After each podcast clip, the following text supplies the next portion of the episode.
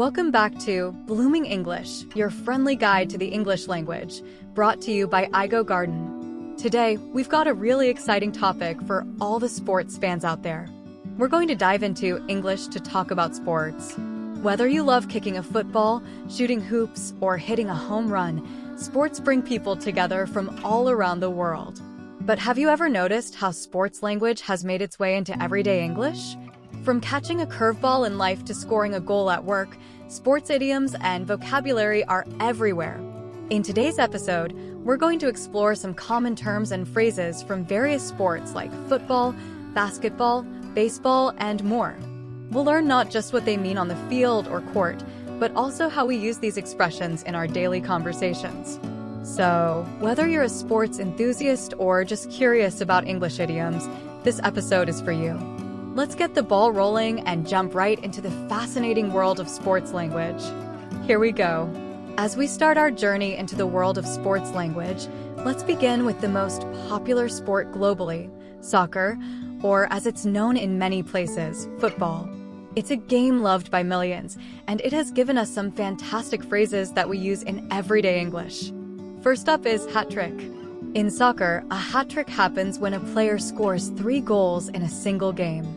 But outside of soccer, if someone achieves three successes in a row in any field, we also call it a hat trick. For example, if a musician releases three hit songs one after the other, they've scored a hat trick. Next, we have offside. In the game, a player is offside if they are nearer to the opponent's goal line than the ball and the second last opponent when the ball is played to them. It's a bit tricky, right? In everyday conversation, being offside can mean you're out of place or not following the rules. Like, if you bring up a topic in a meeting that's not relevant, someone might say, I think you're a bit offside there. Now, let's talk about the beautiful game. This term is actually a nickname for soccer itself, capturing the elegance and passion of the sport. When people refer to soccer as the beautiful game, they're talking about the artistry and excitement it brings to fans worldwide. Another interesting phrase is a game of two halves. In soccer, this means that the two halves of the match can be very different in terms of performance and results. In life, it means a situation can have two very different parts or phases. For example, if your day started off challenging but ended really well, you could say, well, it was a game of two halves. And finally, moving the goalposts. In a soccer match, the goalposts are fixed, but imagine if someone kept moving them. In everyday use, this phrase means changing the rules or targets while someone is trying to achieve them. Like, if your boss keeps changing the project requirements, they're moving the goalposts. That's a quick look at some of the soccer terms that have made their way into our everyday language. Whether you're watching a match or chatting with friends, these expressions are sure to come in handy. Now, let's bounce into our next sport basketball. This fast paced game is not just about scoring points on the court, it's also given us some vibrant phrases we use in daily life. First, we have slam dunk. In basketball, a slam dunk is a high scoring move where a player jumps and forcefully puts the ball through the hoop. In everyday English, a slam dunk refers to a sure success or something easily achieved. For instance, if you're certain your presentation will impress your boss, you might say, This presentation is a slam dunk. Next up is full court press. On the basketball court, this is an aggressive defense strategy where players guard the opponents closely across the entire court. Off the court, a full court press means putting maximum effort or pressure to achieve a goal. Like, our team is doing a full court press to meet the project deadline. Then we have shooting hoops. Literally, it's throwing the basketball through the hoop for fun or practice. Figuratively, shooting hoops can mean engaging in a casual, relaxing activity. You might say, after work, I like to shoot hoops with friends. It doesn't have to be basketball, it could be any leisure activity. Another phrase you might hear is dropping the ball. In basketball, dropping the ball can lead to losing possession of it. In everyday language, it means to make a mistake or fail to fulfill a responsibility. For example, I really dropped the ball when I forgot to send that important email. And lastly, a slam dunk in a business context. If you've got a proposal that's sure to be approved or a project that's destined to succeed, you might confidently say, This plan is a slam dunk. It implies that success is as good as guaranteed. Basketball offers us these dynamic phrases that capture the energy and action of the game and life itself.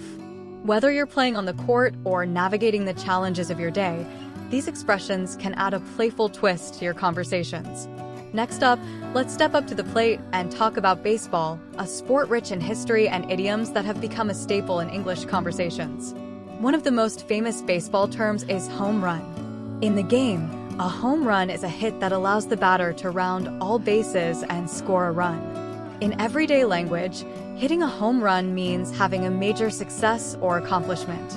For example, if your presentation at work wins over a new client, you can proudly say, I hit a home run with that presentation. Another popular term is strikeout. In baseball, a batter strikes out by missing three pitches. Outside of baseball, to strike out means to fail at an attempt to do something. Say you asked someone out on a date and they said no. You could jokingly tell your friends, I struck out there.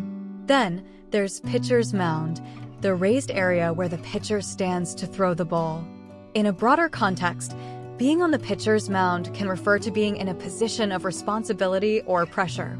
For instance, leading this project feels like I'm on the pitcher's mound. We also have the phrase out of left field. Something that comes out of left field is unexpected or unusual, much like a surprise play from the left field of a baseball field. In conversation, if someone offers a strange idea or comment, you might say, Wow, that suggestion really came out of left field. Everybody in your crew identifies as either Big Mac Burger, McNuggets, or McCrispy Sandwich, but you're the filet fish Sandwich all day that crispy fish, that savory tartar sauce, that melty cheese, that pillowy bun. Yeah, you get it every time. And if you love the Filet-O-Fish, right now you can catch two of the classics you love for just $6. Limited time only. Price and participation may vary. Cannot be combined with any other offer. Single item at regular price. Ba da ba ba ba. Lastly, hit a home run in a business context. When a project or idea is exceptionally successful, surpassing expectations, you might hear, Our new marketing strategy really hit a home run with the customers. Baseball not only entertains, but also enriches our language, giving us vivid ways to express success, failure, and the unexpected twists of life and work. Now, let's volley over to tennis, a sport that's as much about mental skill as it is about physical prowess. Tennis has given English some interesting phrases that we use in various aspects of our lives. First, we have ace. In tennis, an ace is a serve that is so good the opponent can't touch it, scoring a point. In everyday speech, calling something an ace means it's top notch or excellent. For example, if you aced a test, it means you did exceptionally well on it. Next is the term love. In tennis, love means a score of zero. It's said to come from the French word l'oeuf, meaning the egg, which looks like a zero. In general conversation, though, love retains its usual meaning of affection. It's interesting how the same word can have such different meanings in and out of sports. Then there's match point. This is the point that if won, wins the match. Outside of tennis, we use match point to describe a critical or decisive moment. Like, it's match point for me at work. If I land this deal, I'll get that promotion. Another phrase is game, set, match. In tennis, this announces the winner of the match. In everyday language, it's used to signify a conclusive victory or an end to a competition. For example, when you finally solve a difficult problem, you might say, game, set, match. I figured it out. Lastly, the idea of the ball is in your court. In tennis, this literally means it's your turn to play. Figuratively, it means the next move or decision is up to you. Like, I've given you the proposal details. Now the ball is in your court. Tennis offers us some fantastic phrases that we use to describe everything from success and failure to responsibility and decision making in our daily lives. Let's swing our focus to golf, a game known for its calm precision and lush green courses. Golf has contributed some fascinating phrases to the English language, often used in business and personal life. First up is hole in one. In golf, it's a rare and impressive feat where the golfer gets the ball into the hole with a single stroke. In everyday language, achieving a hole in one means accomplishing something challenging with ease on the first try. For instance, if you land a big contract on your first sales pitch, you could say, I got a hole in one with that deal. Next, we have par for the course. Par is the number of strokes a skilled golfer is expected to make on a hole or course. When something is par for the course, it means it's what you would normally expect in a given situation. Like, having tight deadlines at this job is par for the course. Another term is driving range. This is where golfers go to practice their swing. Figuratively, being on the driving range can mean you're in a situation where you are practicing or honing your skills. For example, working on these small projects is like being on the driving range for the big ones. Then, there's up to par and below par. In golf, par is the standard, so if something is up to par, it meets the expected standard. Conversely, if it's below par, it's below expectation. In everyday use, you might hear, the presentation was below par, I need to improve it. Lastly, let's talk about a mulligan. In casual golf, a mulligan is an extra stroke allowed after a poor shot, not counted on the scorecard. In daily life, Asking for a mulligan means you're asking for a second chance or do over. Like, can I get a mulligan on that introduction? I think I can do better. Golf, with its leisurely pace and strategic play, offers us these thoughtful phrases that add a touch of class and strategy to our conversations, whether we're on the green or in the boardroom. As we round off today's episode, let's look at some general sports terms that have made their way into everyday English. These phrases come from various sports, but they're used widely in all sorts of conversations. First is MVP, which stands for Most Valuable Player. It's a title given to the best performing player in a game or season. In general use, calling someone an MVP means they are exceptionally good at what they do. For example, our project leader was the MVP of the team, always ensuring we stayed on track. Next, we have underdog. This term originated from dogfighting, but is now used in sports to refer to a competitor thought to have little chance of winning. Outside of sports, it's used to describe anyone in a similar position. For instance, in this election, the independent candidate is the underdog. Then there's the final whistle. In many sports, games end when the referee blows the final whistle. In everyday speech, the final whistle signifies the end of an event or process. Like, when I hand in this report, it's the final whistle on a very long project. Another popular term is keep your eye on the ball. In sports, this literally means to focus on the ball to play effectively. Figuratively, it means to stay focused on what's important. In a work setting, you might hear, we need to keep our eye on the ball to meet our targets. And how about jump the gun? It comes from track and field, where an athlete starts running before the gunshot. In everyday life, it means to start something too early or act hastily. For example, they really jumped the gun with that product launch. It wasn't ready. Lastly, hit below the belt. In boxing, this refers to an illegal punch below the waist. Figuratively, it means to act unfairly or unkindly.